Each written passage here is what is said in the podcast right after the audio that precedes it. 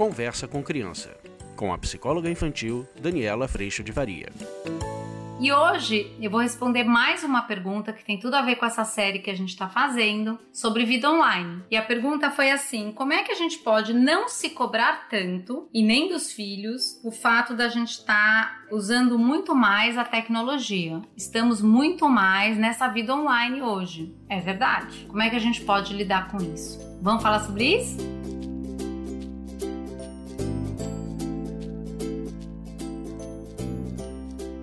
Realmente aumentou o tempo, aumentou o quanto as crianças estão usando a vida digital, a vida online, nós também. A gente tem hoje já pesquisa disponível a respeito do quanto a exaustão da permanência em maior tempo nesse estímulo online, ela é de uma exaustão muito diferente do que a gente está encontrando, abraçando, sentindo perfume, vindo barulho da escola, por exemplo. Então a gente vai poder observar crianças mais cansadas. Eu tenho observado também adultos nos atendimentos com os adultos adultos nesse atendimento familiar, eu tenho observado adultos mais cansados de uma permanência nesse contato através do mundo online, porque afinal de contas o estímulo ele é muito mais focal, ele é de uma necessidade de atenção diferente do que a gente está habituado. Então o processo cerebral, o estímulo cerebral acontece também de uma forma muito diferente e isso é uma canseira diferente. Eu tenho sentido isso, não sei você, mas assim chega o fim do dia não aguento nem falar. Tudo bem que eu tô falando pra caramba aqui, mas assim, chega o fim do dia, é um cansaço diferente do que o dia que tu dirige, vai, volta, trabalha, vão, que tem encontro, que tem contato de outras naturezas, né? Então, talvez você esteja sentindo isso aí também. E a gente vai ver às vezes muito, a gente vai falar agora, né, desses sinais de como é que a gente pode ajudar quando a medida tá entrando num lugar realmente de algum sinal de alerta, da gente ter alerta. Um dos pontos mais importantes é a gente perceber que antes a gente tinha uma visão muito grande a respeito do tempo de tela. E hoje, com tudo isso que está acontecendo, existem estudos mostrando que não é mais sobre o tempo de tela, mas é sobre como eu me relaciono com a tela.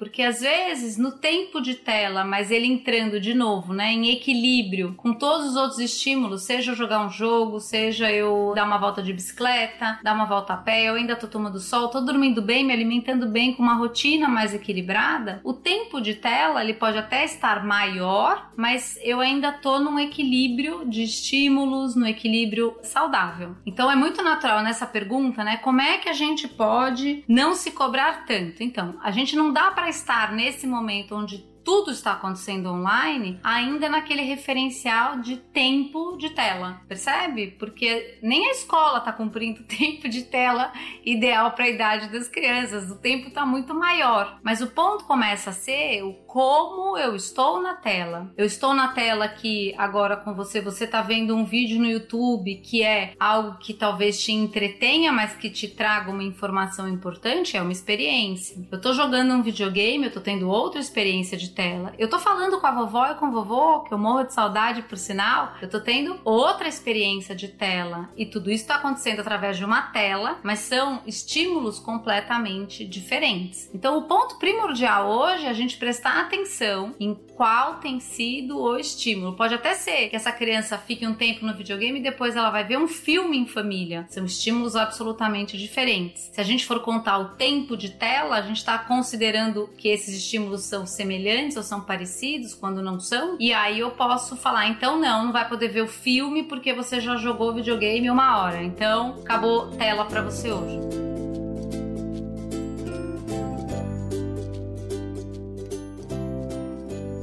Mas o ponto é, cuidando do estímulo de tela, qual é o estímulo que está acontecendo? E tendo atenção a sinais onde esse equilíbrio está se mantendo ou quando a gente começa a ter a tendência de sair do equilíbrio que todos nós temos, a gente pode usar tudo isso como notificação para essa caminhada onde a gente vai ajustando margem do rio. A gente vai colocar um limite um pouco aqui, se eu estou entendendo que neste estímulo de tela essa criança está se perdendo de outras coisas importantes. Então, por exemplo, quando o estímulo de tela, seja pelo videogame, seja pelo excesso de vídeos no YouTube, seja por falar demais com as outras pessoas, isso costuma acontecer menos, né? O que mais acontece é ver tela entretenimento e interação através dos jogos. Mas independentemente do estímulo, do como eu estou me relacionando com a tela, a gente vai ver que o equilíbrio saiu de cena quando a gente começa a ver sono, alimentação, contato com a natureza e atividade física sendo afetados diretamente. Então, quando essa criança, ou mesmo nós adultos, não queremos mais nada disso daqui, ou não acordamos mais na hora, não dormimos mais na hora, o horário de sono está completamente alterado, eu não me alimento mais, eu não quero sair da tela para ir lá sentar e me alimentar, não quero dar uma volta, não quero tomar um sol na cabeça, não quero fazer nada disso. O que acontece é que estamos sendo notificados de que o estímulo de tela tá tomando um maior tamanho no meu dia a dia do que um tamanho que se mantém ainda no equilíbrio saudável. Vocês entendem o que eu tô dizendo? Então, assim, sabe aquela hora que você fala, ah, vou passar o dia inteiro deitada vendo série? Tá bom, um dia. Mas a hora que você começa a fazer isso, de repente você não andou mais, você não caminhou, você não fez um esporte, você não se alimentou bem, aí você começa a comer pior, porque aí você não quer sair dali para se alimentar nem para fazer a comida melhor. Então, a coisa vai virando. E a gente começa a ser notificado de que isso está acontecendo nos próprios comportamentos, tanto nossos quanto das crianças. Então, essa pergunta, né, do como não se cobrar tanto, eu posso me manter em estado de atenção com relação a esse equilíbrio, com relação a todos os estímulos e com relação a essa rotina que é sono, alimentação, contato com a natureza, espaço de estudo e exercício físico. Para que a gente mantenha isso daqui acontecendo, a tendência é que a gente não desequilibre no tempo de tela. E aí, no variado estímulo das telas, a gente pode manter as telas num tempo maior, mas com estímulos variados. E a gente vai ver isso fluir de um jeito muito tranquilo. Agora, quando estes itens começam a ser diretamente afetados pelo tempo de tela num estímulo específico, específico ou em dois estímulos específicos, essa pessoa não quer sair desse tipo de estímulo, não topa fazer mais nada, tarará, aí a gente está recebendo uma informação de que tá demais. E aí é hora da gente interferir. Então não é sobre, de novo, andar na expectativa e na exigência de que a vida devia estar ideal, o tempo de tela é esse, então você vai ser uma pessoa criativa, vai montar maquetes, vai ser uma criança que faz milhões de coisas, vai saber viver com o tédio, vai. Não a gente está aprendendo tudo isso. Agora, é natural que o tempo de tela esteja aumentado, porque todos os tipos de encontros e situações que precisamos viver estão acontecendo através desse mecanismo. E que bom, porque eu fico muito agradecida de poder falar com pessoas queridas, de poder falar com você, de poder continuar trabalhando. Assim, é uma gratidão muito grande a este mecanismo. O ponto é o equilíbrio.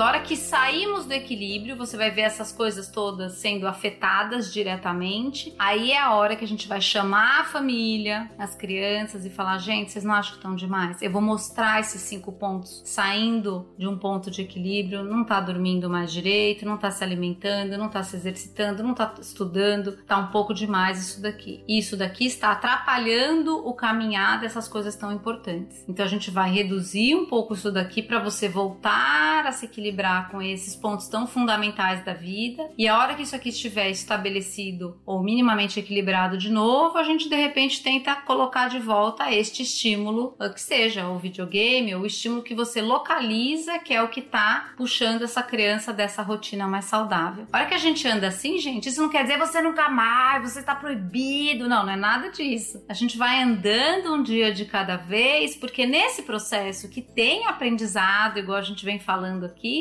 o que acaba acontecendo é que essa criança está aprendendo o quê? Se autogerenciar, cuidar de não fazer só o que quer, mas também fazer o que precisa, o que é bom que ela faça, a ter responsabilidade para ter esta liberdade. Então, a gente está caminhando num processo gradativo que não está pronto, que vai estar tá o tempo inteiro pedindo a nossa atenção e nosso cuidado, como todos os assuntos da vida, mas que eu entendo que tem consequência, que sou eu que vivo a consequência, a consequência de desorientação de pontos tão fundamentais da nossa saúde, elas têm consequência, a consequência ela é muito séria. Então, a hora que a gente vai trazendo essa criança para a responsabilidade, com todo o acolhimento do mundo, porque nós estamos na mesma luta. Não pensa que você já deu conta disso daqui. Tem semanas que eu falo, ih, Laia, não fiz exercício, não deu, não consegui, tô cansada mesmo, come mais, vê mais tela. Por quê? Porque deu um um lé com cré aqui nessa história. E o desconforto disso, ele é mola propulsora para a gente voltar a cuidar de outra forma. Então a vida, eu brinco muito lá no curso online que você tá bem convidado para participar. Ela é eletrocardiograma. A gente está andando sempre em movimentação. A gente não tá numa linha perfeita. Essa linha perfeita aqui, gente, quando já morreu. A vida ela é falha, ela é conquista e desafio, ela é hoje foi bom, amanhã não vai ser tão bom, aprendi tal coisa nas duas experiências, mas ela é movimento. A única questão, talvez que seja o nosso maior desafio, é a gente não fazer movimentos muito antagônicos. A gente ir buscando uma flexibilidade, ou seja, uma movimentação que mantenha a gente com mais equilíbrio, um equilíbrio, um, uma variação com mais equilíbrio. É possível isso? Uma variação com mais equilíbrio? É sem opostos, né? Ou tudo ou nada. E a gente começar a ir construindo essa vida saudável através de bons princípios, de um bom norte, fazendo o melhor que pode. É isso que a gente está sempre tendo a oportunidade de fazer.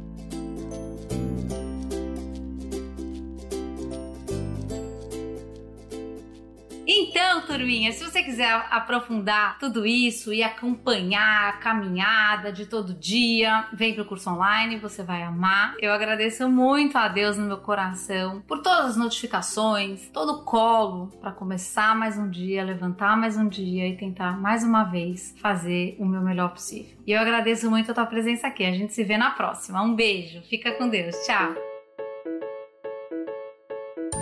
Você acabou de ouvir Conversa com Criança, com a psicóloga infantil Daniela Freixo de Faria. Mande seu e-mail para conversa@danielafaria.com.br.